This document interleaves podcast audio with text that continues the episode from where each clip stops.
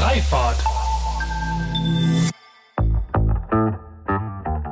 Und als eines unserer wichtigen Learnings haben wir auch gesehen und auch im, äh, im Gespräch mit den Landkreisen rausgefunden, die hätten sich sowas nicht getraut, wenn es diese Förderprojektmöglichkeit nicht gegeben hätte. Diese Möglichkeit zu haben, das ein bisschen koordiniert und an die Hand genommen vielleicht auch mal ausprobieren zu können, hilft denen ungemein. Willkommen zu einer neuen Folge von Freifahrt, dem Interview-Podcast für eine neue und zukunftsfähige Mobilitätskultur. Mein Name ist Sebastian Hofer und hier frage ich mich und meine GesprächspartnerInnen sinnbildlich jede Woche wieder, weshalb es in Holland und Dänemark eigentlich selbstverständlich ist, mit einem Lastenfahrrad unterwegs zu sein und wir hierzulande immer noch kostenlosen Parkraum als Grundrecht verstehen. Mit euch zusammen möchte ich unser aktuelles Verständnis von Mobilität auflösen und an einer wünschenswerten Zukunft unserer Fortbewegung basteln. Von Mikromobilität bis zum Hyperloop.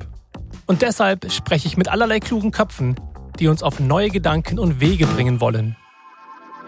Meine heutigen drei Gäste sind Monika Gabler von der Süderelbe AG, Dr. André Hohm von Continental und Denise Blasek von der Hochbahn. Genauer gesagt vom Project Management Office, welches unter anderem das Reallabor Hamburg koordiniert. Und genau darum geht es heute, um das Reallabor Hamburg und heute vor allem um die beiden Teilprojekte zum autonomen Fahren und zu On-Demand-Verkehren im ländlichen Raum. Seit April 2020 und noch bis Ende diesen Jahres werden in der Hansestadt nämlich diese beiden und auch weitere acht Projekte von und mit 31 Partnerorganisationen ausprobiert. Alles, um eine Frage zu beantworten. Wie können digitale Mobilitätslösungen einen Beitrag dazu leisten, kommunale Verkehrssysteme nachhaltiger, sicherer, komfortabler und zuverlässiger zu gestalten? Bezuschusst wird das Ganze übrigens mit 21 Millionen Euro Bundesfördermitteln vom Bundesverkehrsminister AD Andreas Scheuer. Und genau das war auch eine meiner Fragen an die drei. In einer Zeit der Transformation, in der so gut wie jedes Unternehmen entweder den wirtschaftlichen, den ökologischen oder auch den wertebasierten Druck spürt, neue Services und Geschäftsmodelle erfinden zu müssen, warum sind da zusätzlich noch öffentliche Gelder als Anreiz nötig? Ich habe gelernt, dass diese Gelder natürlich wichtig sind, um Projekte anzuschieben. Viel wichtiger scheint es mir jedoch zu sein, solch geschützten Räume zu bieten, damit die verschiedensten Akteure, zum Beispiel aus der Industrie, von Verkehrsunternehmen oder auch von Kommunen zusammenkommen und sich, man kann fast sagen, trauen, etwas Neues auszuprobieren. Und so ist das Reallabor gewissermaßen ein Labor auf mehreren Ebenen. Primär natürlich für die BürgerInnen der Metropolregion Hamburg. Denn Ausprobieren ist gewissermaßen das A und O bei dieser Mobilitätswende. Dann aber auch für sämtliche beteiligten Unternehmen, um zu lernen, was es heißt, mit jenen zusammenzuarbeiten, die man noch nicht kennt oder die einem immerhin nicht direkt einfallen würden, wenn es darum geht, neue Projekte zu starten. Und bei dem Stichwort der Zusammenarbeit möchte ich, bevor es losgeht, noch meinen Supporter vorstellen. Und das ist in dieser Folge HVV Switch. Wir stellen immer wieder fest, dass wir Dinge komplizierter machen, als sie eigentlich sind. Auf unseren Handys zum Beispiel befinden sich Apps für den HVV, diverse Car- oder alles mögliche Sharing-Apps. Deswegen gibt es seit Juni 2020 HVV Switch. Über die HVV Switch App sind nahezu alle relevanten Mobilitätsangebote verfügbar. Der HVV, Moja, Sixchair, Miles und Tier. Weitere Angebote wie Stadtrat und WeShare, weitere Services und auch Funktionen werden Schritt für Schritt addiert. Egal, wo euch euer Weg hinführt, mit der HVV Switch App habt ihr die Möglichkeit, das Verkehrsmittel eurer Wahl zu nutzen.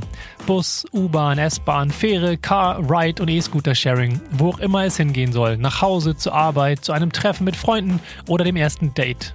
Und das mit nur einem Konto für alle Services. Mit mittlerweile über 100.000 NutzerInnen ist HVV Switch neben der HVV-App die Mobilitäts-App für die Metropolregion Hamburg. Die HVV Switch App könnt ihr übrigens gratis in den App Stores downloaden und ausprobieren. Jetzt heißt es aber erstmal zuhören und dann ausprobieren. Viel Spaß mit dem Reallabor Hamburg. So, dann wollen wir mal loslegen. Da ich heute ja drei Gäste habe, würde ich mich freuen, wenn ihr hier nacheinander einmal ganz kurz euch vorstellt und äh, den Kontext des jeweiligen Projektes, für das ihr steht, einführt, damit wir alle on the same page sind, wie man so schön sagt. Denise, magst du anfangen? Ja, gerne. Guten Morgen, ähm, auch in die Runde. Ähm, ich starte gerne. Ich bin Denise, äh, Denise Blazek. Ich äh, arbeite selbst bei der Hochbahn und äh, bin heute hier als Vertreterin des Projektmanagement Office äh, des Reallabor Hamburgs, ähm, über das wir heute auch die nächste Stunde knapp sprechen wollen. Äh, ganz grundsätzlich kurz zum Projekt. Äh, das Reallabor Hamburg ist ein Förderprojekt hier in Hamburg mit knapp über 30 Partnern äh, aus ähm, der, ja, eigentlich aus dem Mobilitätsbereich, äh, aus allen möglichen Bereichen. Also wir haben Forschungsinstitute dabei, Industrieunternehmen, Städte, Kommunen, ähm, und äh, öffentliche Unternehmen und arbeiten gemeinsam hier in ähm, zehn Teilprojekten daran, die Mobilität der Zukunft äh, auszuprobieren und ähm, wie es letzten Endes äh, ja in der Zukunft aussehen kann. Und äh, wir kommen über die NPM, also die nationale Plattform Zukunft der Mobilität, sind sozusagen der Praxisbezug, den wir für diese Expertenplattform, ähm, die durch die Bundesregierung ins Leben gerufen wurde, und ähm, ja, sind deswegen auch gefördert vom BMVI, haben große Unterstützung vom Bundesverkehrsministerium und äh, sind jetzt seit fast schon ja, seit April letzten Jahres, April 2020, äh, mitten in der Corona-Pandemie gestartet mit vielen verschiedenen Projekten äh, hier direkt ähm, in der Innenstadt, aber auch in der Metropolregion.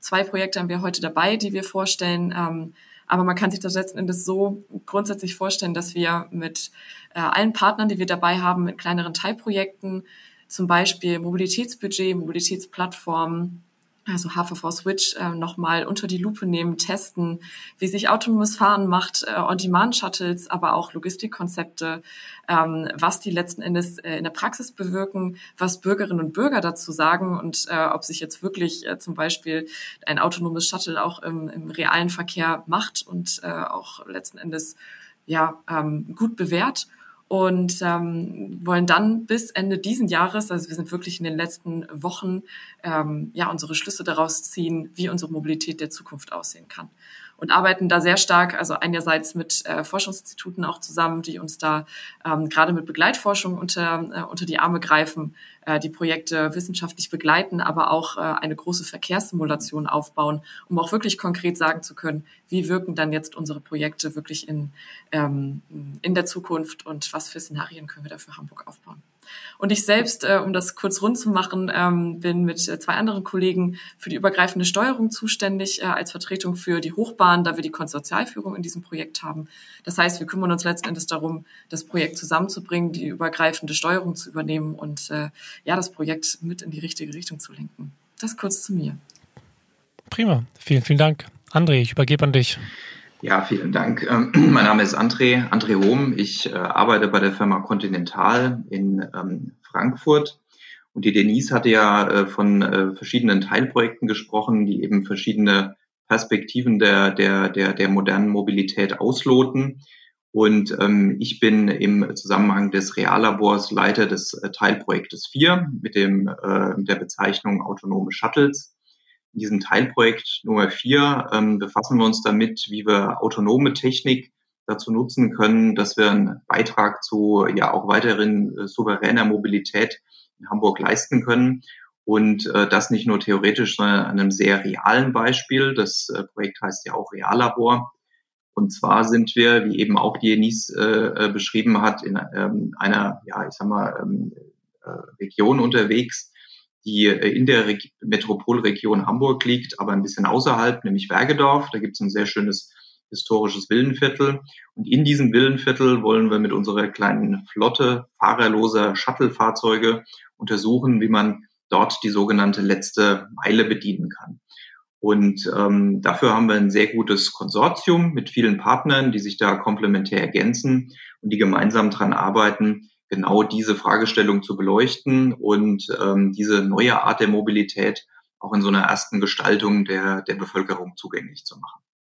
Perfekt, danke für die Intro. Dann übergebe ich an dich, Monika, um ein bisschen was über das Thema On-Demand im ländlichen Raum zu erfahren. Sehr gerne, Sebastian. Monika Gabler ist mein Name und ich arbeite für die Süderelbe AG. Das ist eine Regionalentwicklungsgesellschaft in südlichen Hamburg und wir sitzen nicht mitten in der Stadt, sondern wir sitzen mehr oder weniger auf dem Land und das passt auch ganz gut zu unserem Projekt, nämlich dem On-Demand-Shuttle im ländlichen Raum. Das heißt, wir versuchen mit unserem Projekt dafür zu sorgen, den ÖPNV flexibel zu ergänzen auf dem Land und den Nutzern, also den Bürgerinnen und Bürgern, die Chance zu geben, bequem von zu Hause aus ihren Shuttle zu buchen zur nächsten Bus- oder Bahnhaltestelle, ganz ohne festen Fahrplan, flexibel und ganz bequem über eine App buchbar oder auch mit einer Telefonhotline. Denn man darf ja nie vergessen, auf dem Land sieht es mit der Mobilität alles noch ganz anders aus als in der Stadt. Die meisten Menschen haben ein Auto und können auch gar nicht ohne ein Auto. Und mit diesem Projekt können sie ausprobieren, ob das vielleicht doch geht ohne Auto und inwieweit das möglich ist.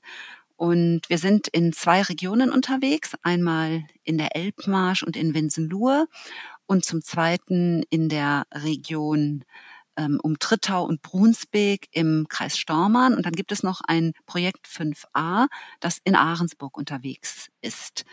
Ähm, ich bin die Teilprojektleiterin für das Projekt 5, also für die beiden im Landkreis Harburg und im Kreis Stormann und kümmere mich in allererster Linie im Rahmen dieses Projektes um die gesamte Koordination und auch um die Kommunikation, weil wir gelernt haben, dass Kommunikation ein ganz, ganz großer Faktor ist im Rahmen des Projekts. Das kann ich mir sehr gut vorstellen, gerade wenn man davon ausgeht, man spricht jetzt von einem Landkreis und hat jetzt irgendwie so eine Vorstellung von, ja, wie Landkreise halt so aufgebaut sind, je nach Bevölkerungsdichte. Und jetzt stellt man sich vor, dass dann jetzt äh, ein paar Fahrzeuge dort angeboten werden, um eben on demand Menschen von A nach B zu transportieren. Und wenn man davon spricht, denkt man sich, das ist total toll, dass dieses Angebot existiert, aber gleichzeitig ist es sicherlich äh, gar nicht so leicht, ähm, die Menschen heranzuführen, weil es sicherlich auch erstmal sehr unsichtbar ist. Ähm, wie habt ihr das denn gemacht? Vielleicht starten wir direkt damit und gehen, gehen dahin. Wie habt ihr es geschafft, dass, dass Leute davon Wind bekommen haben? Und wie war denn sozusagen auch die erste Annahme in den ersten Wochen? Wir sind natürlich super, super dankbar, dass wir die Möglichkeit haben, über ein eigenes Kommunikationsbudget dieses Thema auch ein bisschen zu treiben in der Region. Heißt also, wir haben ein ganz klassisches Kommunikations- und Marketingkonzept gemacht und sind damit los, haben mit einem Pressetermin gestartet, letztes Jahr im Dezember. Äh, am 13. Dezember oder seit dem 13. Dezember 2020 gibt es unseren Service. Aber man muss bedenken, das war mitten im Lockdown. Und das war natürlich unser großes Thema. Weil wir mussten uns fragen, können wir guten Gewissens Kommunikation für Mobilität machen in einer Zeit, wo die Menschen hm. dazu aufgefordert waren, nicht mobil zu sein? Das ist in der Tat ein äh, Konflikt, ja. Das war unsere große Herausforderung. Und damit haben wir ganz ehrlich ähm, in den ersten Monaten uns erstmal ein bisschen zurückhaltend verhalten, was die großen Kommunikationsmaßnahmen angeht. Dennoch, den Staat haben wir begleiten lassen. Ähm, die regionale Presse ist direkt darauf aufgesprungen und es ist breit Bericht erstattet worden darüber, sodass wir schon mal so ein Grundrauschen, so kann man es vielleicht nennen, hatten.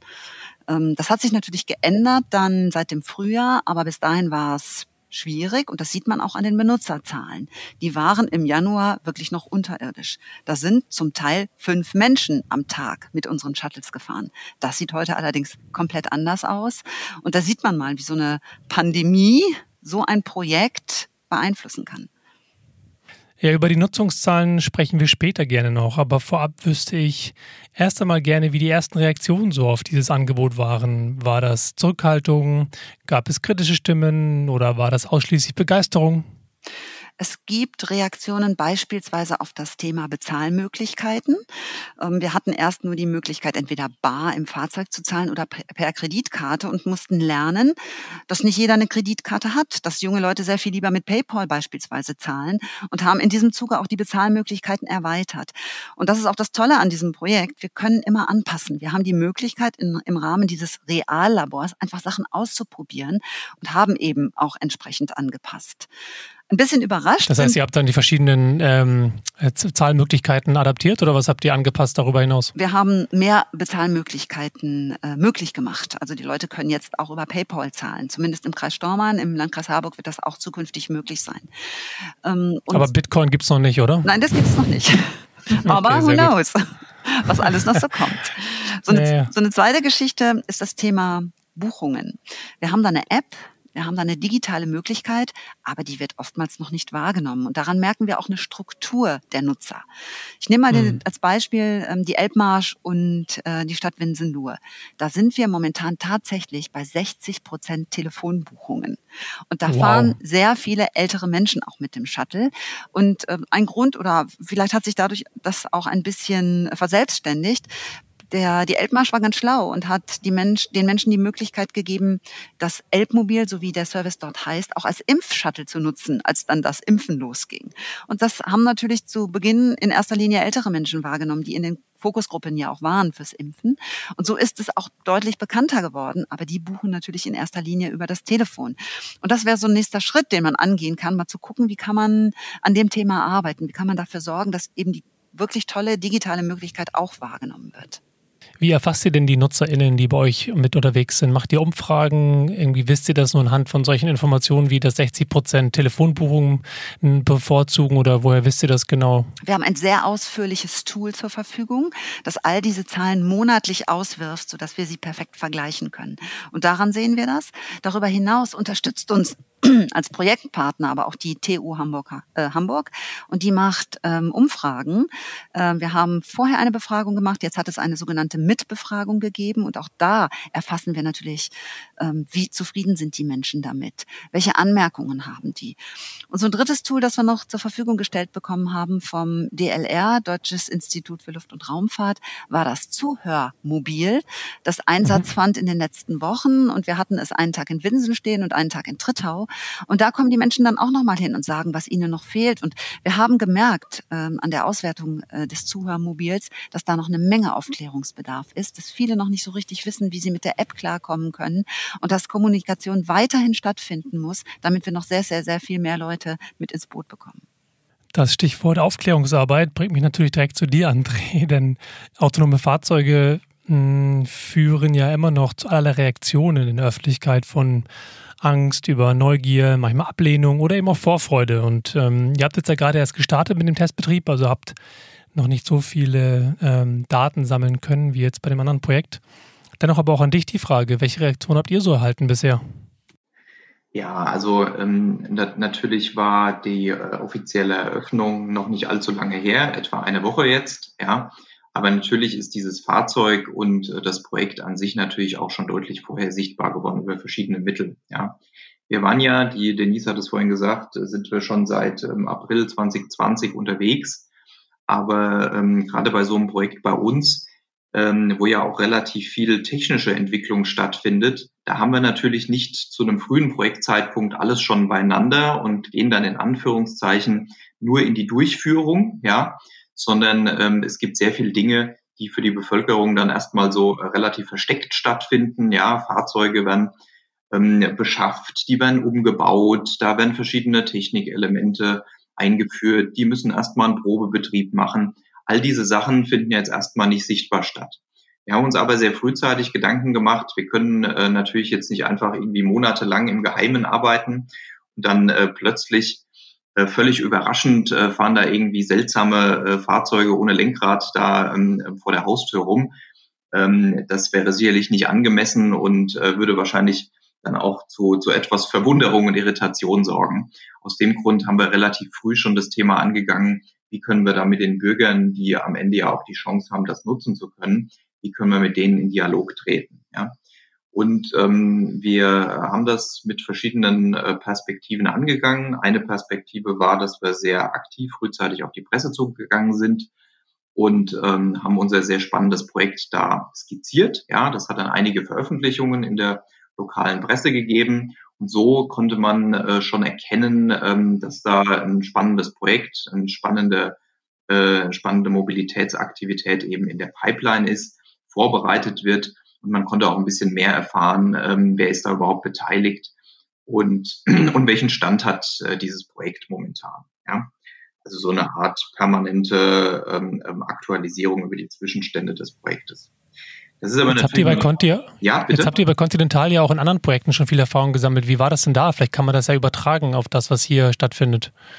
Ja, also ähm, all diese Erfahrungswerte sind hier natürlich eingeflossen, wobei man sagen muss, Continental insbesondere und auch viele der, der anderen Partner in unserem Teilprojekt haben zwar viel äh, Erfahrung in Förderprojekten. Typischerweise sind Förderprojekte aber auch, ähm, gerade wenn man an so äh, Themen wie Abschlusspräsentationen denkt, auch oft hauptsächlich an so eine Art Fachpublikum gerichtet. Ja, also da gibt es auf irgendeiner Teststrecke dann eine technische Demonstration der Projektergebnisse. Hier haben wir eine völlig andere Situation, weil das Projektergebnis ja direkt in der Öffentlichkeit, in der direkten Nutzung mit ganz normalen Leuten stattfindet. Ja, und somit war das, glaube ich, für viele, also ich kann hier für Continental sprechen, war das natürlich was, äh, was ganz Besonderes, dass wir hier eben ähm, ähm, das Ganze in der Nutzung in der Bevölkerung haben und deswegen natürlich auch notwendigerweise so früh wie möglich hier in den Dialog zu gehen. Ja.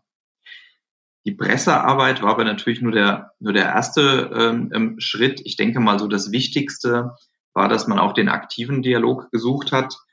Ähm, wir hatten eigentlich geplant, dass wir vor Ort eine Veranstaltung machen, ähm, so in der Art Bürgerhaus, ja, wo man sich dann auf die Bühne stellt, ähm, Fragen beantworten kann, das Projekt vorstellt, was haben wir überhaupt vor, wie muss man sich das vorstellen. Da hat uns leider Corona einen Strich durch die Rechnung gemacht. So eine Veranstaltung war live nicht möglich. Wir haben dann nach Alternativen gesucht und haben diese Veranstaltung so gut es ging ähm, virtuell dargestellt, ja, über so ein, äh, so ein Tool, ähm, in dem man sich dann äh, per Telefon und per Computer einwählen konnte. Wir haben auch da das Projekt vorgestellt, wir haben auch die Projektpartner sichtbar gemacht und wir hatten dann auch digital die Möglichkeit, uns den zahlreichen Fragen der, der Anwohner dann zu stellen. Und äh, das, das, das mehrheitliche Feedback ist da eigentlich positiv, dass wir gesagt haben, wir haben diesen aktiven Dialog auch gesucht, ähm, trotz dass es eben nicht möglich war, das Ganze, das Ganze wirklich persönlich zu machen. Das war also, ich sage mal, ein ganz großer Hebel, um das Ganze auch ein bisschen plastischer zu machen und nicht nur irgendwo in der Fußnote in der lokalen Zeitung. Wobei das ja auch irgendwie wieder ein bisschen paradox ist, ne? Wir erlauben wieder Fußballspiele, aber irgendwie ein Meet in eine, eine auch ein Event, wo man mal irgendwie vor Ort wahrscheinlich, keine Ahnung, wie viele Leute werden es nachher? Wahrscheinlich eine dreistellige Summe, die dann irgendwie dort auftauchen und sich vielleicht darüber informieren wollen. Aber gut, das ist ein anderes Thema an der Stelle. Was mich interessieren würde, dann gucke ich mal Richtung Denise und André beider ähm, gleichermaßen ist ähm, das Thema, du hast ja von schon gesprochen, in Bergedorf in dem Villenviertel. Jetzt ist Bergedorf ja ein, ein Viertel, was halt verschiedene demografische Aspekte hat ähm, und verschiedene Bevölkerungscharakteristika mit sich bringt. Wie kam es denn, dass ausgerechnet dieses Viertel ausgewählt worden ist? Also hier muss man sagen, dass autonome Shuttles, die man irgendwo betreibt, das ist ja kein fattiges Produkt, was man jetzt heute von irgendeiner Firma kaufen kann. Ähm, sonst wäre das ja hier auch gar kein sinnvoller Gegenstand für ein Förderprojekt, ja, für ein Forschungsprojekt, bei dem wir ähm, offene Fragen beantworten wollen und Erkenntnisse gewinnen. Von daher ähm, stand als erstes mal der Gesichtspunkt, wo ist denn bei dem, was wir heute denken, dass wir am Ende des Projektes können, wo ist denn ein, ähm, eine sinnvolle Region, ein sinnvoller Ort, ein sinnvolles Gebiet, wo wir solche Art von Fahrzeugen einsetzen können. Und da war jetzt weniger das Auswahlkriterium, äh, welche Leute wohnen denn da ähm, oder, oder, oder wo würde man das gerne sehen, sondern eher ganz nüchterne Dinge wie, ähm, wie breit sind denn die Straßen da, ja? wie viele ähm, Kreuzungen gibt es denn da, ja? kann man überhaupt da einen, einen sinnvollen Beitrag in diesem Straßennetz zur Mobilität der Anwohner liefern, ja? und auch, wir ähm, haben ja durchaus auch so ein paar Voraussetzungen für diesen Betrieb, wo kann man denn auch die Anpassungen an den, den Verkehrsregeln, die man äh, teilweise braucht, wo kann man denn die, die, die Zahl dieser Anpassungen so klein wie möglich halten. Ja? Es gab, wie gesagt, dann einige ähm, mögliche Kandidaten, die ähm, aber in diesen, diesen Aspekten äh, viele, ja, ich sag mal, teilweise größere Einschränkungen mit sich gebracht haben. Und so haben wir uns am Ende für, äh, für Bergedorf entschieden. Da kommen also viele Vorteile zusammen. Wir haben ja also ein Straßennetz, wo durchaus typischerweise relativ langsam gefahren wird. Das passt auch sehr gut, weil unsere Shuttles eben jetzt heute nicht mit 50 äh, oder 100 kmh unterwegs sind. Ja, ähm, wir haben einen sehr sinnvollen Betrieb, weil äh, Bergedorf an die Innenstadt über die S-Bahn sehr gut angebunden ist, aber äh, häufiger häufiger das Problem entsteht, dass man eben genau diese letzte Meile, diesen letzten Kilometer ähm, den wir hier überbrücken wollen, dass da kein Verkehrsmittel zur Verfügung steht. Ja, also äh, insbesondere, wenn man jetzt mal dran denkt, dass schlechtes Wetter ist oder Leute schlecht zu Fuß sind, um eben jetzt von dem Bahnhof bis an die Haustür zu kommen. Ähm, das ist das, was wir hier beleuchten wollen. Und von daher haben wir hier auch einen, einen, einen sehr sinnvollen und wichtigen ähm, Beitrag, den wir hier leisten können. Und das ist eben auch hier mit diesem Betriebsgebiet verbunden. Ja. Alle diese Aspekte zusammengenommen haben dann am Ende dazu geführt, dass wir gesagt haben, wir wollen das Ganze hier in Bergedorf auf die Straße bringen. Ich kann das äh, nur bestätigen, was André sagt, wollte das aus Gesamt also der Gesamtprojektebene äh, nochmal kurz mit mitnehmen und beleuchten, ähm, weil äh, das total spannend ist, gerade was du auch ansprichst, Sebastian, unterschiedliche ähm, ähm, ja, Bereiche, unterschiedliche Leute mitzunehmen. Ähm, Hamburg ist ein sehr starker urbaner Raum, aber natürlich auch mit einer riesigen Metropolregion drumherum.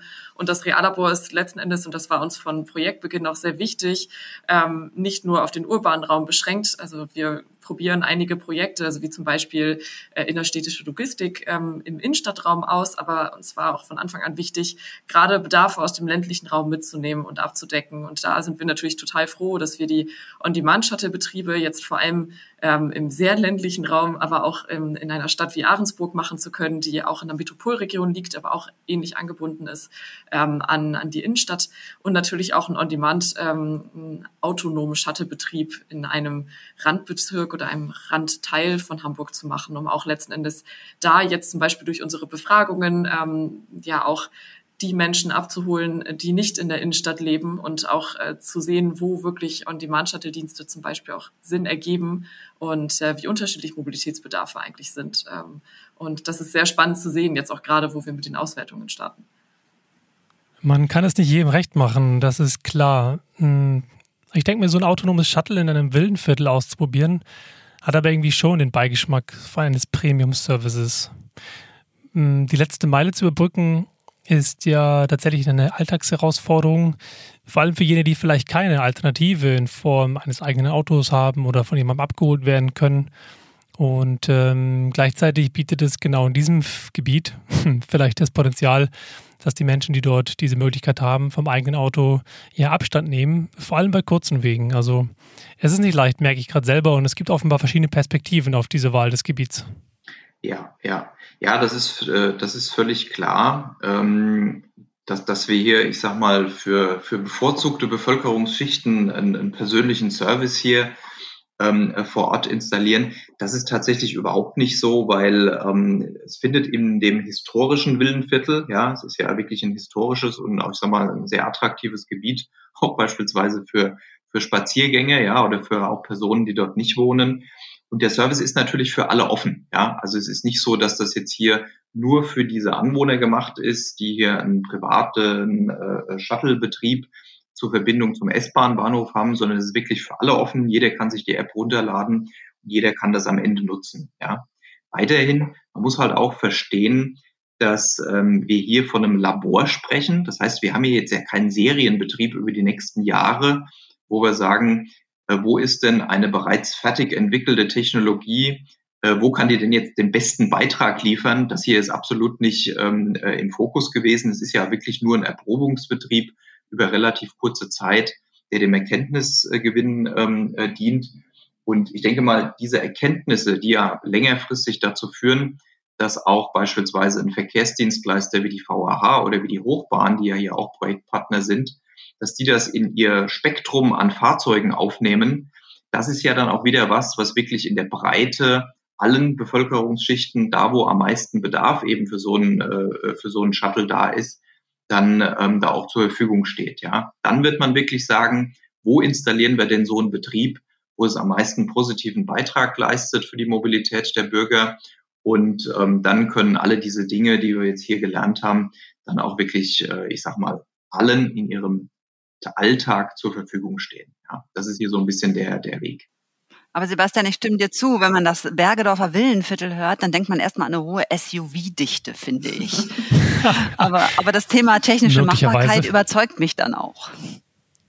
Ja, aber genau, ich wollte dich eh fragen, wie blickst du denn da drauf? Das sind sehr unterschiedliche äh, Charakteristika der Projekte.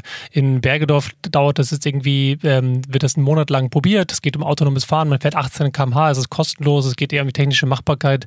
Bei euch in den Projekten geht es ja tatsächlich um ganz andere Themen. Da ist die technische Machbarkeit gar nicht das Thema. Also die Dispositionssoftware, die so dieses On-Demand-Pooling ermöglicht, das kennen wir alle. Yoki steckt ja dahinter in, in Hamburg, die das ähm, mit anbieten und das DLR. Das ist sozusagen es geht nicht mehr darum, diese technische Machbarkeit zu überprüfen, sondern es geht vielmehr darum, herauszufinden, wird diese Art von Angebot tatsächlich genutzt, gerade für das Thema Pendeln. Wenn wir hier von ländlichen Raum reden, dann reden wir über sehr stark zerklüftete und äh, ja, weit auseinanderliegende Gebiete, Städte, Dörfer. Das heißt, für die meisten Menschen geht es ja darum zu wissen, ich kann mich darauf verlassen, von A nach B zu kommen zu dem Zeitpunkt, wo normalerweise mir mein Auto vor der Tür steht. Also wie blickst du denn auf das Thema, äh, auf das Projekt in Bergedorf und wie unterscheidet sich das von dir, von euren Projekten? Ich glaube, es ist schwer vergleichbar.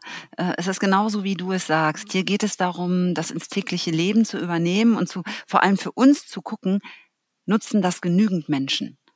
Macht es Sinn, diesen Shuttle auf dieser großen Fläche im ländlichen Raum einzusetzen? Ist das wird, wird es irgendwann mal in eine einigermaßen eine Wirtschaftlichkeit übertragen werden können? Darum geht's äh, in diesem Fall. Und darum sind wir auch ganz, ganz glücklich darüber, dass die Projekte weiterlaufen sollen, dass die Politik schon entschieden hat, dass es das auch in Zukunft, also die nächsten ein, zwei, manchmal so in einigen Bereichen sogar drei Jahre geben soll, weil wir gesehen haben, ein Jahr reicht einfach nicht, um so ein Projekt einzuführen. Um neuen Verkehr zu installieren, muss man den Menschen mehr Zeit geben, um sich daran zu gewöhnen und um die Vor- und Nachteile herauszufinden und um zu entscheiden, ja, das baue ich jetzt in mein alltägliches Leben ein. Ein Jahr ist einfach ganz, ganz klar zu wenig. Ähm, die Förderung geht aber nur bis Ende diesen Jahres.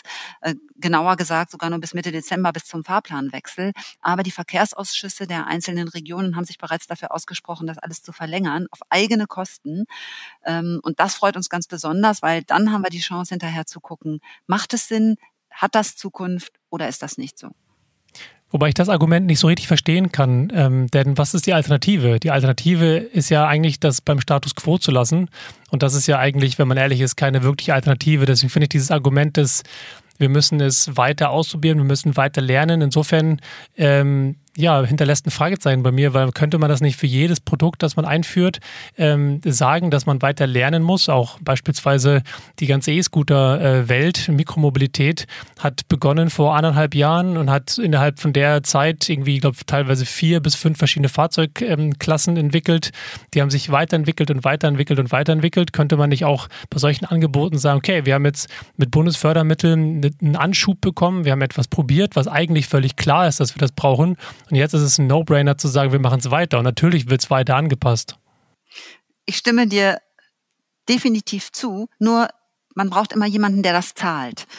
Das ist die Problematik hier. Und es ist kein, kein preiswerter Service. Äh, das kostet äh, die Landkreise viel, viel Geld. Und dafür muss man eine Mehrheit finden, dass diese Gelder auch gezahlt werden.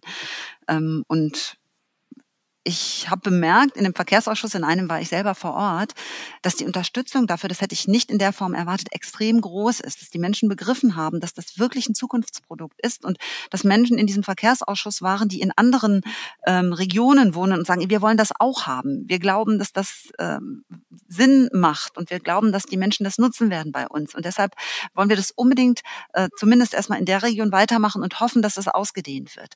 Und es kommen ja noch so ein paar andere Aspekte dazu, auch was das Thema Wirtschaft Wirtschaftlichkeit angeht.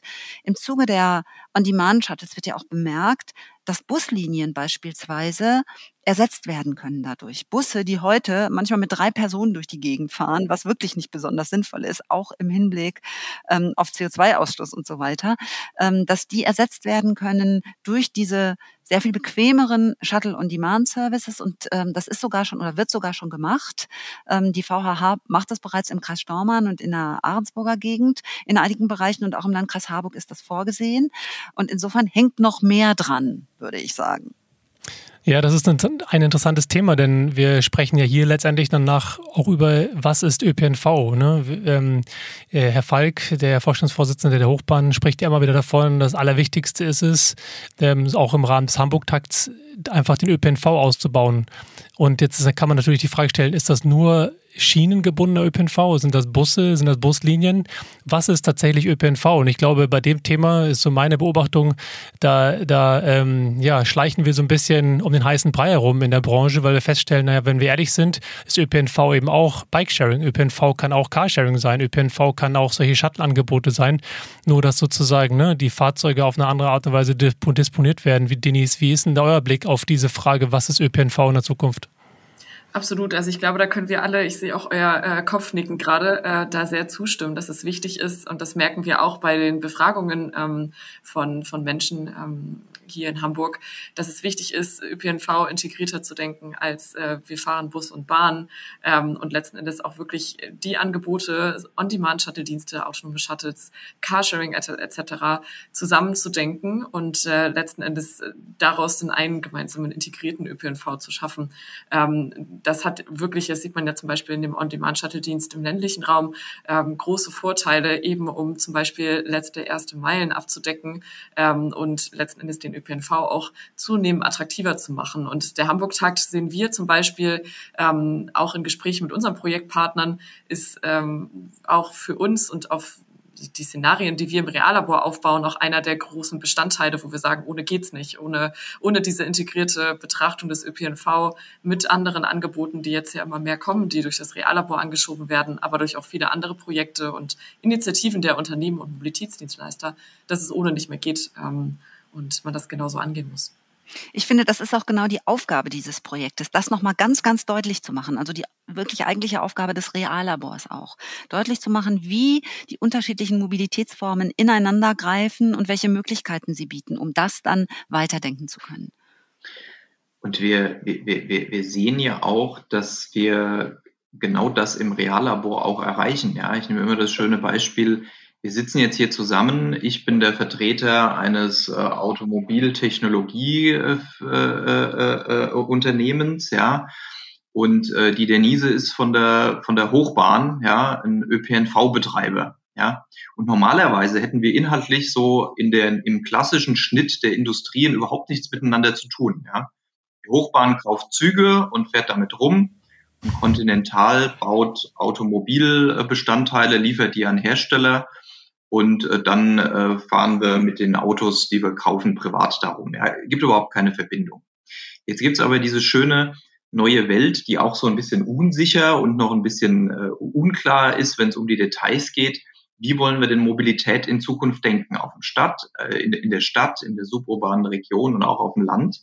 Und da sehen wir eben ganz viele so neue Themen, ja, die die auch so ineinander verschwimmen. Ja, wenn wir jetzt an solche Shuttles denken, das sind natürlich zum einen sind das natürlich Fahrzeuge, so klassische Automobiltechnik, würde ich sagen. Dann haben wir neue Themen für die Automobilindustrie, die automatisiert zu machen. Dann haben wir aber auch so Themen, wenn es diese automatisierten, diese autonomen Fahrzeuge gibt, dann müssen die natürlich irgendwo auch betrieben werden. Und da sehen wir sehr schön, dass diese beiden Perspektiven, die früher in dem klassischen Silo-Denken unserer unserer Mobilität, wie wir sie die letzten 50 Jahre gedacht haben, dass wir da nichts miteinander zu tun haben. Aber wenn wir jetzt an, an sich verändernde Mobilität denken, dass die immer weiter zusammenwachsen und jetzt hier in so einem Projekt Reallabor ähm, sich überschneiden, ja, und dass wir diese Überschneidung nicht irgendwie schlecht machen, sondern gut machen. Dazu dient das Reallabor, wo wir eben jetzt alle zusammensitzen und arbeiten gemeinschaftlich, um hier gemeinschaftlich ein klareres Bild zu bekommen und am Ende wird sich dann eben zeigen, wer welchen Teil als, als, als, als Wirtschafts, äh, äh, ich sag mal, als Wirtschaftender äh, sich nimmt. Wer wird am Ende der Betreiber? Wer sieht welche Rolle bei sich? Ich glaube, das wird eher eine Antwort sein am Ende von so einem Projekt, als dass man damit jetzt in die Diskussion einsteigen sollte. Ja. Und das, glaube ich, in Summe macht dieses Projekt Reallabor ganz besonders spannend. Absolut, total. Und ähm, die 21 Millionen, die vom BMVI dafür gesponsert worden sind, sind sicherlich gut investiert. Auf der anderen Seite habe ich mir im Vorhinein, in der Vorbereitung, habe ich mich gefragt, wir haben jetzt ja hier den Fall, dass ähm, wir an einer Mobilitätswende sind. Bei dem geht es um die Antriebswende hinsichtlich Elektromobilität. Es geht aber auch um ähm, eine kulturelle Wende in der Art und Weise, wie wir uns fortbewegen. Das heißt, wir kommen ein Stück weit weg von dem Thema Konsum von einzelnen Fahrzeugen hin zu Konsum einer Dienstleistung im weitesten Sinne. Wenn man von Mobility als Service spricht, integrierte Mobilität begreift, dann geht es immer darum, Teil besitzen, Teil nutzen, je nach äh, Tag und je nach Use Case, so grob zusammengefasst. Jetzt haben wir hier ja ähm, auch verschiedene Player innerhalb der, ähm, des Reallabors, innerhalb der nationalen Plattform Zukunft Mobilität. Da sind viele DAX-Konzerne, auch aus der Automobilindustrie, Zulieferunternehmen. Und ich wage mal die steile Hypothese, dass viele der Unternehmen, sie stehen ja genau an diesem aktuellen Punkt, dass sie sich neue Geschäftsmodelle und Services überlegen müssen, um eben weiter, ja, weiter ähm, existieren zu können, um es mal dramatisch auszudrücken. Jetzt frage ich mich so ein bisschen, warum ist es nötig, das mit Bundesfördermitteln zu unterstützen, ähm, in der Annahme, dass viele dieser Unternehmen ja eigentlich genug Geld haben sollten und ein intrinsisches ähm, Ziel, eine intrinsische Motivation haben sollten, zu sagen, wir müssen weiter wir müssen weiter Geschäftsmodelle entwickeln. Also warum ist es notwendig, dieses Geld aus Steuergeld zu finanzieren? Warum passiert das nicht von alleine, diese, diese Art der Zusammenarbeit? Ich glaube, dazu kann ich sozusagen zum, zum Entstehen des Projektes auch so ein bisschen was sagen. Du hast es ja gerade gesagt, wir kommen aus der NPM, der Nationalen Plattform Zukunft Mobilität, die ja, so wie du sagst, auch eine Expertenplattform aus vielen verschiedenen wichtigen und großen Unternehmen auch aus der Mobilitätsbranche äh, sind und die da zusammenkommen. Und wir ähm, als Reallabor letzten Endes ähm, dazukommen, um letzten Endes in diesem Konsortium, das sich auch innerhalb der äh, nationalen Plattform gebildet hat, letzten Endes auch einen praktischen Raum zu bieten, um das alles mal gemeinsam auszuprobieren. Und ich kann die Kritik, die daran entsteht, ähm, auch gerade zum Beispiel an der NPM, kann ich verstehen, woher sie kommt, ähm, kann aber hier nur bestätigen, dass eben genau das, was André gerade meinte, also diesen mit dem Reallabor ein eher ähm, ja, ich sage jetzt fast mal, geschützten Raum ähm, aufzubauen, in dem Partner erstmalig zusammenkommen, die sonst wahrscheinlich wirklich gerade sehr fokussiert drauf sind, auf das eigene Unternehmen zu überlegen, wie, wie gehen wir eigentlich weiter, wie machen, wie bestehen wir weiterhin, um auch den Themen Nachhaltigkeit und äh, Klimawandel, Energiewende, ähm, Verkehrswende mitzunehmen, ähm, was wahrscheinlich nicht so schnell passiert wäre, wenn wir das Reallabor nicht mit Fördermitteln letzten Endes aufgebaut hätten. Und das hat jetzt nochmal den Schwung gegeben, ähm, ja, so einen eher geschützten Raum zu haben, mit dem man sagt, hier, cool, jetzt können wir gerade mal fernab von den ganzen Veränderungen, die wir gerade bei uns im Unternehmen haben, in der Welt haben, ähm, mal etwas gemeinsam ausprobieren, ohne, ich sage jetzt mal, Vorurteile, ohne ja, letzten Endes, so wie du sagst, André, in eurem Projekt ÖPNV-Betreiber mit Continental zusammen zum Beispiel, das haben wir eigentlich fast in jedem Projekt, das ist so eine ähm, ja so eine spannende Zusammensetzung gibt. Und äh, da merken wir, dass das ähm, relativ neu äh, auch für viele Partner gerade am Anfang ähm, sich aufeinander einzustimmen und zu verstehen, in welche Richtung Unternehmen denken, in welche Richtung Forschungsinstitute denken. Ähm, aber ich glaube deswegen eher sozusagen die positive Umkehr, dass äh, wir damit die Chance hatten, das noch mal ein bisschen mehr zu befeuern, dieses Thema, fernab von allen Veränderungen, denen sich Unternehmen und auch Institute gegenüberstehen. Ja. In unserem Projekt kann man das beispielhaft wunderbar beobachten an den beteiligten Verkehrsbetrieben. Wir haben die VHH, die solche Verkehre im, äh, in Hamburg schon gemacht hat, so On-Demand-Shuttle-Verkehre.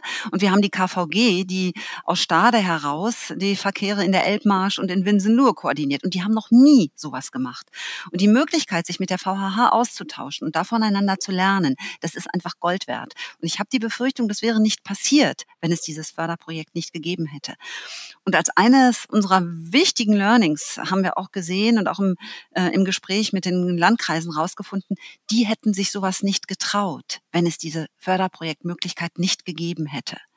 Diese Möglichkeit zu haben, das ein bisschen koordiniert und an die Hand genommen vielleicht auch mal ausprobieren zu können, hilft denen ungemein.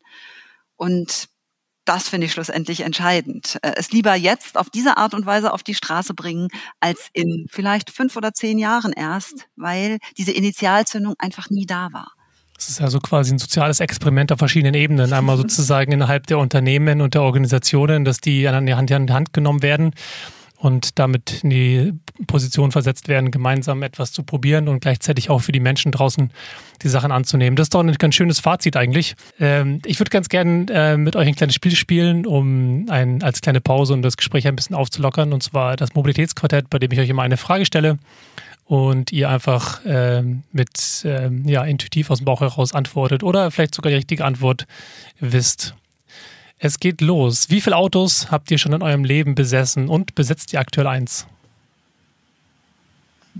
Also ich kann für mich sprechen, ähm, null. Ich besitze keins und hatte auch noch nie eins.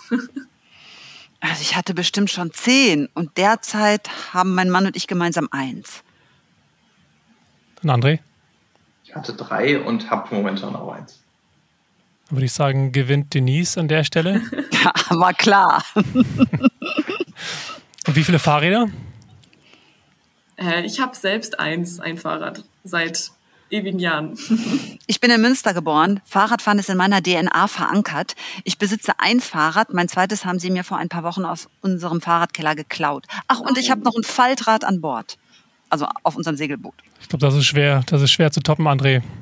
Ja, ich, äh, mit fünf liege ich hier so irgendwie, ja, wenn man die Fahrräder aus der Kindheit mitzählt, die man schon mal gehabt hat. Und oh. natürlich nach wie vor eins.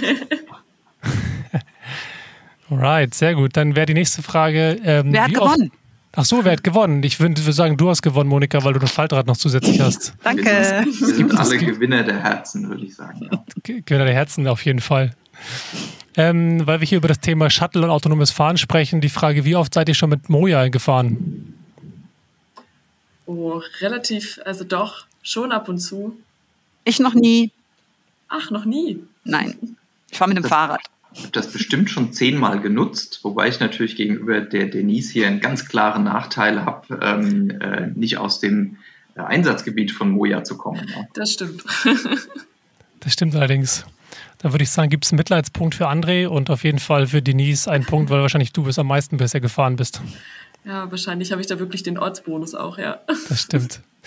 Ähm, Stichwort Monatsticket. Ähm, wie viele Monate hattet ihr in eurem Leben schon ein Monatsticket für den ÖPNV? Nie. Nie ein Monatsticket? Nein, ich fahre immer mit dem Fahrrad. Alright. Ich hatte das auch nicht. Ich habe es, glaube ich, tatsächlich schon seit 2016 für den ÖPNV. Ich würde sagen, da gewinnst du auf jeden Fall wieder, wobei man gar nicht sagen kann, wenn man aber mit dem Fahrrad fährt, das ist natürlich eigentlich auch eine sehr gute Sache. Ist die Frage, ja, wie du. schon. Ist die Frage, würde, finde ich auch. Auf jeden Fall gibt es auch einen Punkt für dich, Monika. Der André, wieso fährst du nicht mit dem ÖPNV? Was ist deine Alternative? Ich komme aus so einer ländlichen Region, wo man auch heute, trotz aller, die Mobilität verändert sich, sagen muss, ohne das eigene Auto geht nichts. Und wenn man das eigene Auto schon hat, dann nutzt man das natürlich auch intensiv. Der Klassiker rund um Frankfurt. Wie viele Mobility-Apps habt ihr auf dem Handy und wie viele nutzt ihr ehrlicherweise davon? Ach du meine Güte, da müsste ich wirklich zählen. Viele. Bestimmt, bestimmt acht, neun, wovon ich bestimmt so die Hälfte nutze. Mhm. So regelmäßig. Ich guck mal gerade, ich würde mal denken, ich habe so fünf, sechs mhm. und regelmäßig nutzen also so wirklich regelmäßig, regelmäßig tue ich keine, weil ich ja immer mit dem Fahrrad fahre. Aber wenn dann mal so die Deutsche Bahn oder HVV. Perfekt. Also ich schließe mich da der Monika an. Ich äh, habe auch so fünf, sechs, das ist die Größenordnung und nutze bis auf die Bahn-App eigentlich keines richtig regelmäßig. Ja, das ist interessant. Ne? Ist tatsächlich abhängig davon, wo man wohnt und was man, wie man sonst unterwegs ist, ob man diese ganze Sache nutzt. Ich habe mal bei mir gezählt, ich habe über 30. 30, wow. Ich hätte gar nicht gedacht, dass es so viele gibt. Ja, ich habe irgendwie im Laufe der Zeit irgendwie alle mal runtergeladen und äh, mal, probiert, mal probiert, da mal probiert, aber nutzen würde ich wahrscheinlich auch maximal fünf so regelmäßig. Ähm, was wisst ihr oder wisst ihr oder was würdet ihr schätzen, wie viele Mobilitätsdienstleister gibt es in Hamburg? Das sind bestimmt 30. Geht es um verschiedene Anbieter, ähm, also verschiedene Mobilitätsformen oder würde bei den E-Scootern auch unterschiedliche Firmen, die das anbieten, gelten? Unterschiedliche Firmen, genau. Ich glaub, 60. Ich, ja, ich würde auch 50 sagen, also schon viel. 50 oder 60 oder 30? Das ist auf jeden Fall, also ich, die, die ich gezählt habe, sämtliche, die es so in Sharing, irgendwie Carsharing, Bikesharing, Scootersharing, Moped-Sharing und so weiter gibt, inklusive dann dem, dem ÖPNV bin ich so jetzt, wenn man mal den ÖPNV, den HVV als einen ja. zählt und den jetzt mhm. nicht sozusagen noch aufsplittet, dann sind wir wahrscheinlich tatsächlich, wenn wir den aufsplitten würden, wahrscheinlich nah an die 50, ansonsten sind es so knapp über 20. Aber auch das schon echt viel. ja, aber dann würde ich mit 30 sagen, warst du am nächsten dran. Oh ja, yeah, das als, äh, als Frankfurter, ja. Ja, wirklich nicht schlecht. Sehr gut. Und eine letzte Frage aus Spaß nochmal, weil ihr ja davon auch die Deutsche Bahn-App schon genannt habt. Wie viele Punkte habt ihr in eurem Bahnbonuskonto? Ich habe kein Bahnbonuskonto. Fährst du auch mit überall mit dem Fahrrad hin? Äh, ich glaube zu wenig. Also ich fahre eigentlich relativ viel auch mit dem Fernverkehr, aber ich vergesse immer diese Punkte einzulösen. Also beziehungsweise äh, das, das Häkchen zu setzen, dass die Bahnbonuspunkte ähm, mitgenommen werden bei den Fahrten. Deswegen kann ich es jetzt nicht sagen, aber es sind nicht so viele, wie ich gerne hätte. Das ist interessant. Bei mir wird das immer automatisch ähm, irgendwie mit berücksichtigt. Ich habe das, das Häkchen in der App immer gesetzt ja, und wahrscheinlich. In, auf dem Browser auch. Die habe ich wahrscheinlich noch nicht gesucht, die Einstellung. Ich habe das auch nicht eingestellt. Also tatsächlich stelle ich das immer ein. Ich bin da bei meinen Punkten auch im vierstelligen Bereich. Und ich wow. kann den beiden Damen gerne anbieten, meine Nummer zur Verfügung zu stellen. Bevor das verloren geht, dann äh, nehme ich gerne die Bonuspunkte. Doch, da würde ich mich auch noch mit einreihen. Wir können eine halbe halbe machen. Okay, prima. Ja, dann haben wir drei Punkte für Denise, drei Punkte für André und zwei Punkte für Monika. Das ist doch sozusagen fast ein, ein, ähm, eine faire Aufteilung des Ganzen. Sehr schön. Ich, ich würde ganz gerne nochmal zurückgehen zu dem, ähm, zu der, der Nutzung der Services. Wir hatten ja schon drüber gesprochen eingangs und Monika, du hattest es schon mal erwähnt, wer denn ähm, damit so unterwegs ist. Ähm, du hattest mir Zahlen vorher auch schon mal zur Verfügung gestellt und da fand ich es interessant, dass vor allem das Elbmobil ähm, ein enormes Wachstum von jetzt dem, dem Stand im Januar zu dann dem letzt weiteren ähm, Messmonat im August zu verzeichnen hatte. Die Fahrtanfragen haben sich um sechsfach erhöht, die Fahrten ums zehnfache und die Passagiere ums zwölffache. Im Vergleich zu den anderen Gebieten ist eher so zwei- bis dreifache ähm, Wachstum zu sehen an den Zahlen, die ich hier vorliegen habe. Ähm, hast du eine Erklärung, woran das liegt, dass es da beim Elbmobil so einen großen, zu, ähm, ja, so ein großes Wachstum gab? Ich glaube, wir müssen berücksichtigen, dass das Elbmobil sehr viel schwächer gestartet ist.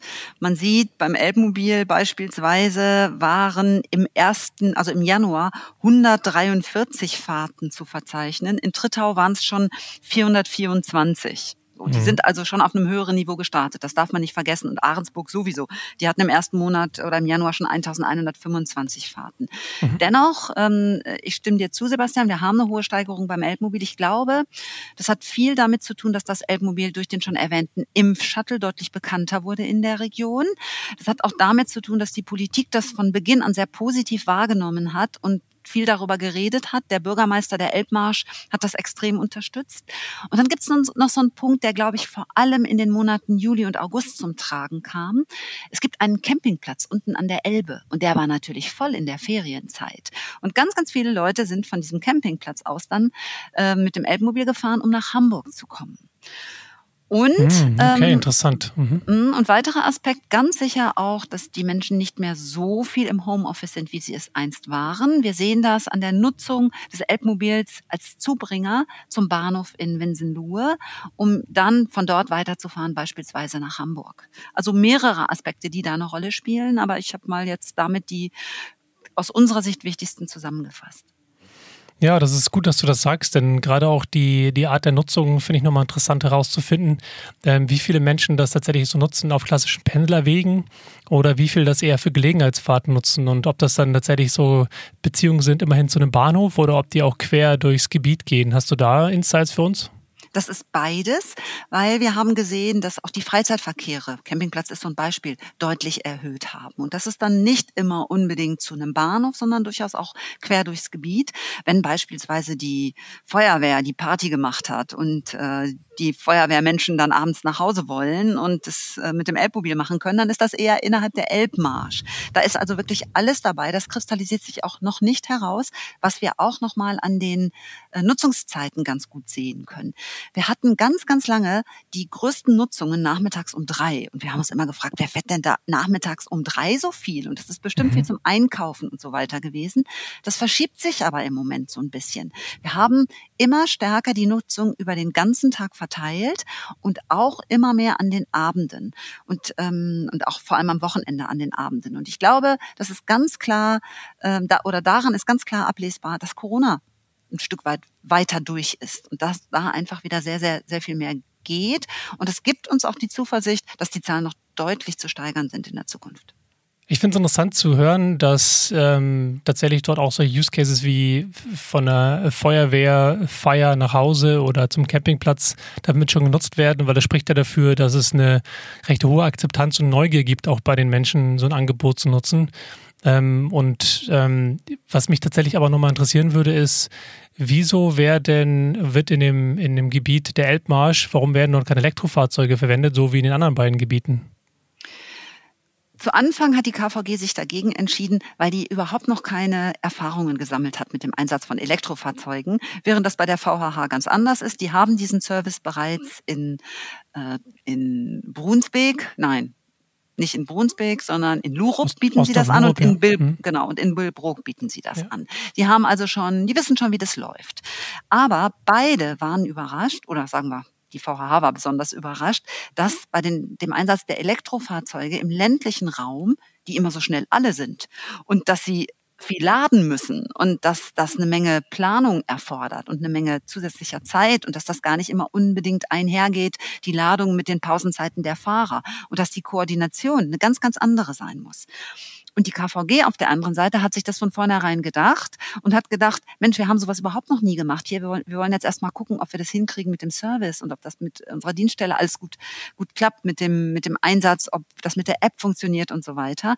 Und hat dann nach einem halben Jahr gesagt, okay, und jetzt gehen wir auch nochmal mit einem E-Fahrzeug rein und stellen aber genau dasselbe fest. Das E-Fahrzeug braucht sieben Stunden, um vollgeladen zu werden und kann nicht den ganzen Tag komplett fahren, weil der Akku dafür einfach nicht reicht. Also was man feststellt, ist, auf dem Land muss man da noch mal ein bisschen anders kalkulieren, wenn man E-Fahrzeuge einsetzt, als in den städtischen äh, Verkehren oder auch in Ahrensburg. Mhm.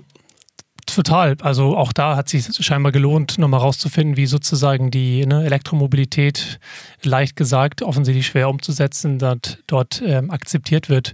Ähm, was ist denn der Grund gewesen für diesen Komfortzuschlag von 1 Euro in den Gebieten, wenn man jetzt davon ausgeht, dass man neues Service ja, leicht verdaulich, leicht nutzbar machen möchte? Wieso wurde dieser 1 Euro Komfortzuschlag erhoben? Ähm, diesen einen Euro hat man genommen, weil der Service eben ja schon fast Taxi vergleichbar ist und man gesagt hat, äh, man möchte das schon ähm, auch nochmal als etwas Besonderes äh, darstellen sozusagen. Und in den Umfragen lernen wir jetzt auch, dass die Menschen durchaus dazu bereit sind, noch einen höheren Komfortzuschlag zu zahlen. Also den zu verdoppeln ist wohl gar kein Thema. Viele sagen auch fünf Euro wären kein Problem, weil die ähm, die Attraktivität des Services durchaus sehen es würde dafür sprechen, genau dieses Angebot sehr, sehr schnell auszubauen, wenn das sozusagen so sehr, so beliebt ist, dass der Komfortzuschlag in doppelter Höhe akzeptiert werden würde, spricht das ja wirklich dafür. Häufig wird ja immer gesagt, der ÖPNV ist zu teuer, aber in dem Fall ist es dann offensichtlich nicht teuer genug. Kann man, kann man davon so ableiten. Kann man so ableiten, ja. Mhm. Jetzt mal Hand aufs Herz. Was sind denn die, die kritischsten Stimmen, die ihr bisher gehört habt in den Projekten? Also kann ich vielleicht anfangen, die die meisten kritischen Auseinandersetzungen hatten wir eigentlich bei der Abstimmung mit den Bürgern im Betriebsgebiet. Ja, ich habe ja vorhin schon erwähnt, wir haben so ein paar Anpassungen machen müssen, damit das Ganze technisch überhaupt umsetzbar ist. Das äh, ähm, bezieht sich beispielsweise darauf, dass äh, einige Parkplätze weggefallen sind für die Zeitraum der Betriebszeiten und natürlich auch nur für den Zeitraum des, äh, des, des Einsatzes. Ja.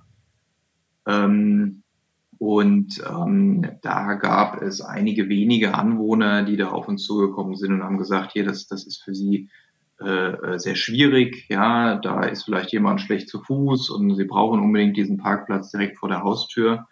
Das haben wir dann jeweils in einem direkten Dialog sehr offen äh, besprochen, ja, haben das dann vor Ort auch äh, begangen und haben dann da eigentlich in allen äh, Fällen, wie gesagt, es waren wenige, aber das sind natürlich Dinge, die wir ernst nehmen, ähm, haben dann da äh, gute Lösungen gefunden, mit denen jetzt am Ende jeder leben kann. Ja.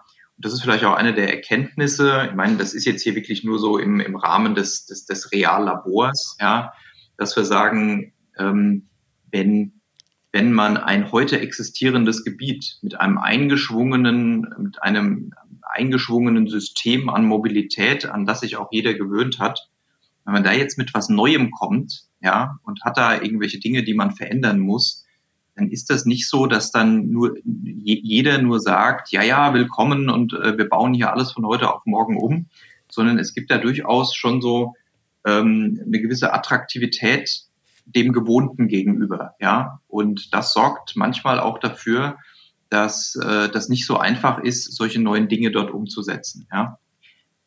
Als, ja, total nachvollziehbar. Als, als, als Erkenntnis könnte man vielleicht daraus ziehen, zum einen, wenn man sowas ähm, irgendwo umsetzen möchte, muss man so früh wie möglich, ich sag mal, mit, mit den Planungen die Bürger mit einbeziehen. Ja? Ähm, das, das wäre jetzt bei entstehenden Gebieten so. Ich glaube aber, wir haben durch die Wachstum, durch das Wachstum der Städte an, an vielen Ecken, ja, auch wenn man durch Hamburg fährt, sieht man ganze Wohngebiete, die neu entstehen dass man diese Art von Mobilität, diese Möglichkeiten von Anfang an mitdenken muss, damit es quasi mit in der Infrastruktur so entsteht, ja, und quasi wie ein selbstverständlicher, äh, selbstverständlicher Bestandteil der Mobilität ähm, dort, dort schon von Anfang an mitwächst, ja. Und ich glaube, da können wir auch aus so einem, so einem Betrieb wie jetzt äh, dieser, das ist nur ein, ich sag mal, ein kleiner Erkenntnisbeitrag, aber auch das kann in die Planung von solchen neuen Gebieten die äh, überall entstehen, kann mit einfließen und kann was dazu beitragen, dass, ähm, äh, dass es eben diese, wie soll ich sagen, diese Mobilität, dieses Wachstum der klassischen Mobilität äh, nicht mehr dazu führt, dass man weniger offen gegenüber neuen Themen ist. Ja. Monika, was waren die kritischsten Stimmen, die du so in Erinnerung hast? Und danach, also, Denise, du kannst dich schon mal vorbereiten. Ich, ich finde das kritisch nur in eine Richtung, nicht in die andere. Wir erzeugen ganz klar durch diesen Service Begehrlichkeiten. Und zwar Begehrlichkeiten in die Richtung, dass die anderen das auch gerne hätten. Also im Landkreis Harburg ganz klar ablesbar, warum nur die Elbmarsch? Wir möchten das auch gerne haben. ähm, also das ist, das ist so beides. Das ist positiv und negativ. Das Positive ist, die Menschen akzeptieren diesen Service und finden ihn wünschenswert. Auf der anderen Seite kommt natürlich das Thema, wer, wer soll das bezahlen? So in der Richtung. So, das zweite Ding habe ich vorhin schon erwähnt, das ist das Bezahlsystem. Darauf wurden wir immer wieder angesprochen. Die Menschen möchten mehr Möglichkeit haben, den Service zu bezahlen. Und das Dritte, ähm, wo wir noch so ein bisschen mit rumhasseln, ist das Thema App-Anpassungen. Die App hat noch Schwächen. Man merkt, dass die App entwickelt wurde nicht für den ländlichen Raum, sondern für eher den städtisch geprägten Raum. Mhm. Und äh, da Woran gibt merkt es, man das? Naja, beispielsweise ähm, wird bei uns nicht angezeigt, der Alternative, die alternativen Möglichkeiten mit dem Bus zu fahren. Oder wir haben jetzt das Problem gehabt, ähm, dass äh, Autos, je mehr Menschen mitfahren, desto häufiger kriegt man kein Auto. Mhm. Ähm, und unser Ziel ist es ja, auch die Poolingquote zu erhöhen, dass also immer mehr Menschen mit einem Auto fahren. Und jetzt hatten wir aber das Problem, dass obwohl ein Auto fuhr und gepoolt werden hätte können, ein zweites Auto angefordert wurde über das System. Also da gibt es wirklich noch Verbesserungen, äh, die angestrebt werden müssen. Und da sind wir auch im Gespräch mit Joki und da hat sich auch schon ein bisschen was bewegt. Äh, da gibt's auf jeden Fall noch was zu tun. Aber das ist das Gute im, im Reallabor. Darauf ist das ausgelegt. Wir dürfen ausprobieren. Ständige Anpassung. Wie ist denn die Poolingquote? Die so Poolingquote ist so, na, erst war sie so bei 1,2, mittlerweile sind wir schon so bei 1,7, aber da ist natürlich echt noch Raum nach oben. Auf Nur jeden Fall, diesen, weil sonst ist ja wirklich ein Taxi. Ja, genau, genau. Aber weil wir eben dieses Problem mit der App noch haben, können wir sie in dem Moment gar nicht höher kriegen und darum ist das der nächste Punkt, der unbedingt angepasst werden muss. Verstanden. Denise, was sind so ähm, ja, kritische Stimmen, die du teilen magst und kannst. äh, ich kann äh, erstmal euch beiden, Monika, ähm, André, sehr, sehr zustimmen. Also weil die kritischen beziehungsweise die äh, die ja, eher fragenden Stimmen wirklich in den einzelnen Projekten ja entstehen. Und ich glaube, das große Thema, was ihr auch gerade mit angeschnitten habt, ist das Thema Akzeptanz. Also das, was wir uns letzten Endes ja auch zum Ziel gesetzt haben, zu schauen, wie werden neue Lösungen eigentlich angenommen in der Bevölkerung und äh, was passiert eigentlich, wenn man jetzt äh, grundlegend ähm, etwas verändert, einen On-Demand-Shuttle, einen Service einführt etc.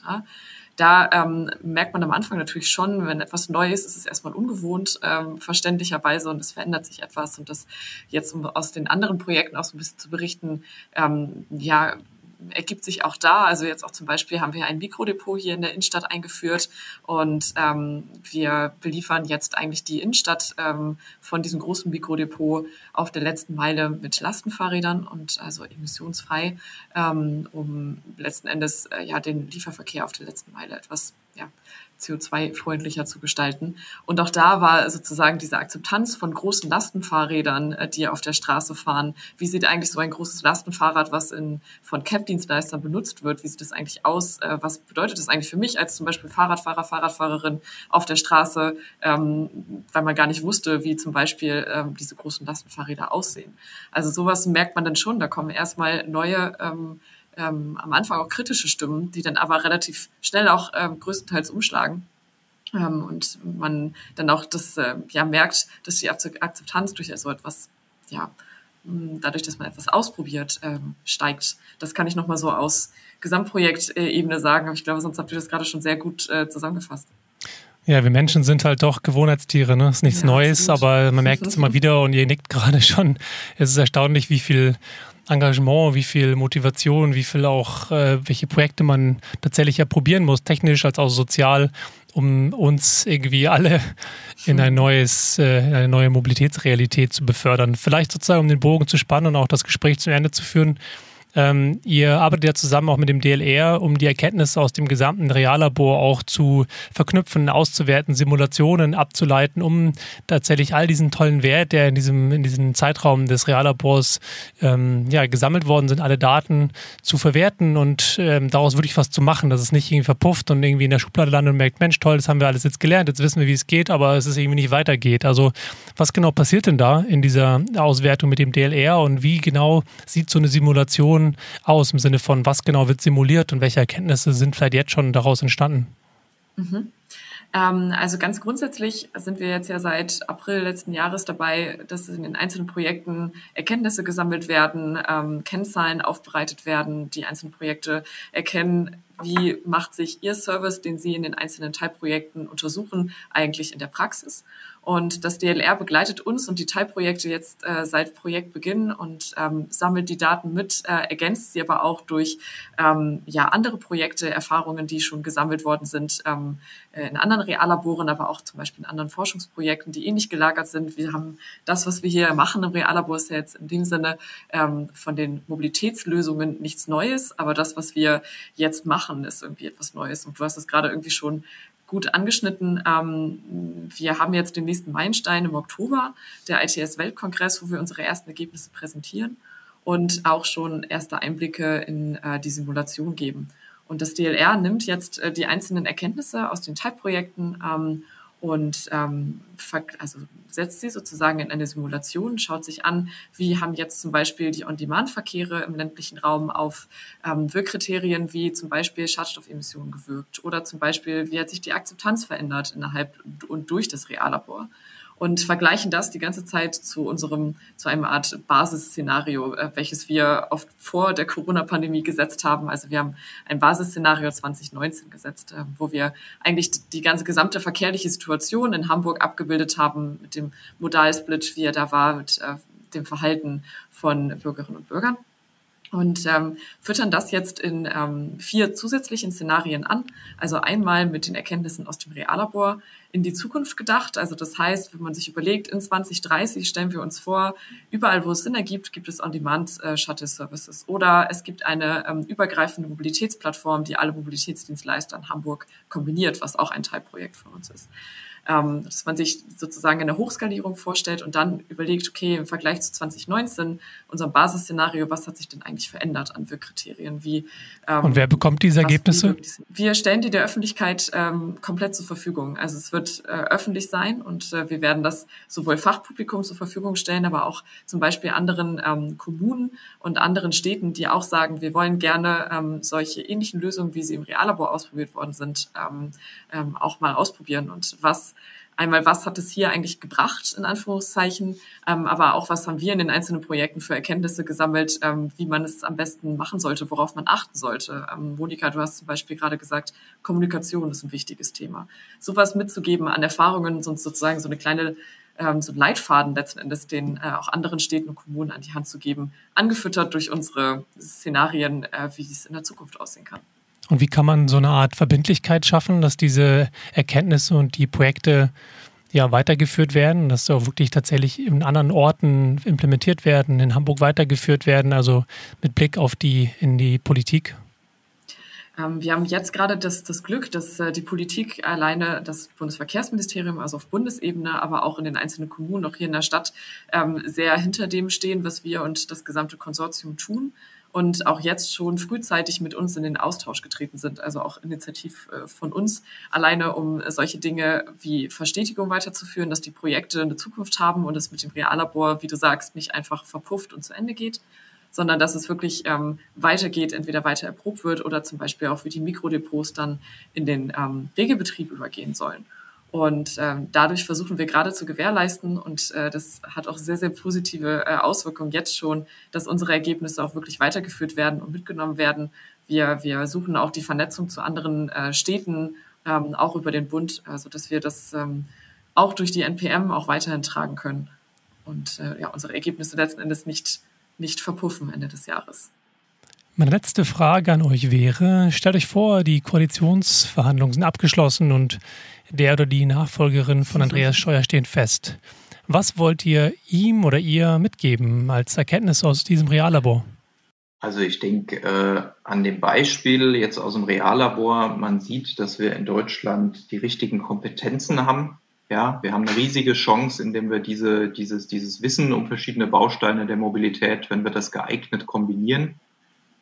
Ähm, und Projekte wie das Reallabor, und ich bin mir sicher, es wird einige Nachfolgeprojekte geben, die einzelne Erkenntnisse aufgreifen und weiterentwickeln, ähm, dass wir in Deutschland die Kraft haben, hier voranzugehen und nicht bloß zu imitieren. Ja.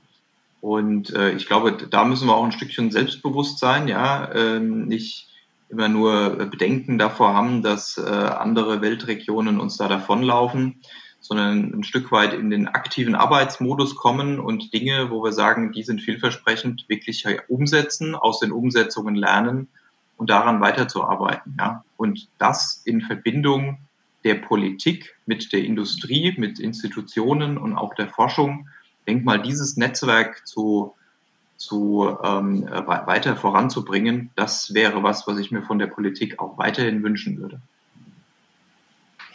Ich mache mal weiter. Wir hatten im Rahmen der Mobilitätsworkshops und auch des Zuhörmobils immer wieder die Frage, welche Headline wünschst du dir 2035 ähm, der, des Hamburger Abendplatzes beispielsweise? Und mein Wunsch war immer, dass 2035 da steht, Hamburg gewinnt den Nobelpreis für Mobilität. Da könnte auch stehen, Deutschland gewinnt den Nobelpreis für Mobilität. Ich würde mir also wünschen, dass ein zukünftiger Verkehrsministerin dafür sorgt, dass wir im Bezug auf das Thema Mobilität so gut werden, dass wir diesen Nobelpreistitel dann gewinnen. Schön.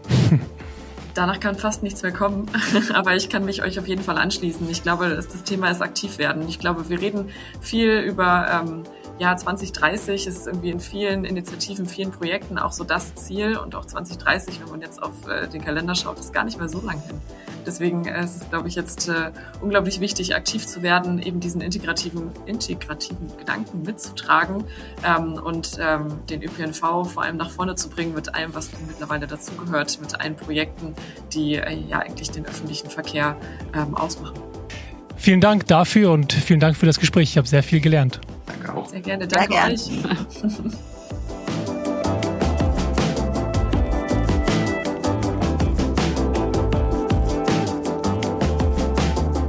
Danke, dass du heute wieder reingehört hast bei Freifahrt und vielen Dank noch einmal an HVV Switch für den Support. In der nächsten Folge knöpfe ich mir dann noch einmal die IAA Mobility vor und spreche mit VertreterInnen vom BUND, Greenpeace und Sand im Getriebe, um die Seiten der Proteste besser kennenzulernen. Wenn dich das interessiert, lade ich dich herzlich ein, wieder reinzuhören. Und wenn dir die Folge gefallen hat, dann freue ich mich sehr über deine Unterstützung. Am einfachsten geht das, wenn du bei Spotify oder in deiner Podcast-App auf Abonnieren klickst und natürlich auch mit ein paar Sternchen und am besten mit einem Kommentar bei Apple Podcasts. Außerdem freue ich mich, wenn du diesen Podcast fleißig weiterempfiehlst und auch gerne mal bei steadyhq.com slash Freifahrt vorbeischaust, um dir die Supportmöglichkeiten anzuschauen. Die Links dazu stehen alle in den Show Notes. Wenn du Gästevorschläge, Fragen oder auch Kommentare hast, dann immer her damit per E-Mail an podcast.freifahrt.org. Gerne auch auf LinkedIn, Instagram oder Twitter. Das war's für heute mit Freifahrt. Mein Name ist Sebastian Hofer und ich freue mich, wenn du in der nächsten Folge wieder reinhörst und sage, gute Fahrt und lass die Haare wehen.